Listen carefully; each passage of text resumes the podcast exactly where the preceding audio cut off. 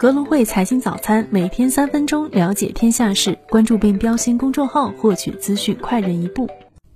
各位听众朋友，早上好！今天是二零二二年八月九号，星期二，我是主播乐乐。下面我们带大家回顾一下过去二十四小时全球股市行情。美股方面，昨夜美股三大股指震荡走低，截至收盘，道指涨百分之零点零九，纳指跌百分之零点一，标普跌百分之零点一二。行业板块方面，除工业、日常消费、金融微跌，高科技、I 市费城半导体指数分别收跌百分之零点八五和百分之一点五以外，标普其他六大板块悉数收涨，房地产、通讯、原料、能源、医疗、公用事业均收涨百分之一以内。中概股多数收跌，阿里跌百分之一点八六。阿里自愿转换为与香港联交所双重主要上市，转换生效日期预计为二零二二年底前。京东跌百分之四点九六，中集与京东开启战略合作，重点围绕物流、冷链装备和服务。拼多多跌百分之五点一三，理想跌百分之一点二八。理想汽车回应理想 ONE 起火事件，疑似车内易燃易爆品被点燃。小鹏跌百分之一点一六，瑞幸咖啡在粉单市场涨百分之十一点九九。Q 二净营收同比增长百分之七十二点四。上城数科暴跌百分之四十三点八五，报收四百零五美元，较上周创下的历史高位跌去近百。百分之八十四，总市值不足七百五十亿美元。大型科技股涨跌互现，苹果跌百分之零点二九。消息称，苹果将 iPhone 十四备货量增至九千五百万部，已通知供应商。微软跌百分之零点九二，谷歌跌百分之零点零七。消息称，谷歌将入局折叠屏手机市场。红海代工，亚马逊跌百分之零点九九。亚马逊考虑以五至六亿美元在配送公司 Ecom Express 获得百分之五十一的股权。特斯拉涨百分之零点七八，特斯拉将在八月二十四号收盘后按一比三拆股。马斯克。称若推特能确认部分内容，或将继续推进收购计划。波音涨百分之零点五二，在美国联邦航空局签署了改装和检查计划后，波音已经向联邦航空局提交了第一架七八七梦想客机。A 股方面，周一三大指数涨跌不一，沪指窄幅震荡，全天收涨百分之零点三一，报三千二百三十六点；深成指涨百分之零点二七，创业板指跌百分之零点二九。两市三千五百股上涨，与百股涨停，成交额九千五百亿。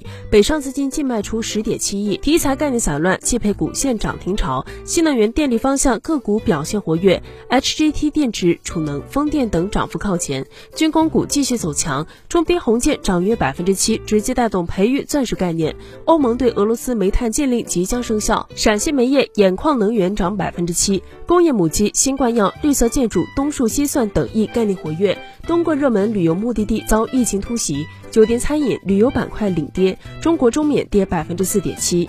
港股方面，周一港股全天维持下跌行情，市场情绪低落，大市成交额缩量至七百四十九亿港元，恒指跌百分之零点七七，险守两万点；国指、恒生科技指数跌百分之一点一七及百分之一点八二。盘面上，大型科技股疲弱拖累大市走低，阿里巴巴跌百分之四点四，小米、京东跌超百分之三，腾讯、美团、快手均跌超百分之二。在线教育股全天领跌，生物科技股、体育用品股、半导体股、内房股与物管股集体走低。三亚等多地疫情紧张，餐饮旅游板块全天表现萎靡。另一方面，多家包装纸企停机检修，职业股午后拉升走强，煤炭股、军工股、钢铁股逆势上扬。宏观经济方面，工信部等四部门发文提出，到二零二五年建立五百家智能家居体验中心，培育十五个高水平特色家居产业集群。交通部鼓励多场景使用自动驾驶汽车，规范自动驾驶汽车落地应用。上海市生产总值跻身全球城市第四位，人均 GDP 达到上中等发达国家水平。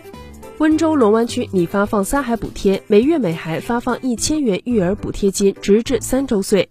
据 Gartner 最新预测，二零二二年全球半导体收入增长预计将放缓至百分之七。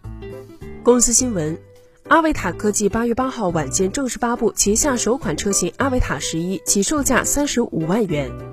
特斯拉与印尼签五十亿美元电池镍采购合同。阿里巴巴双重主要上市申请已获香港联交所确认，预计今年年底前生效。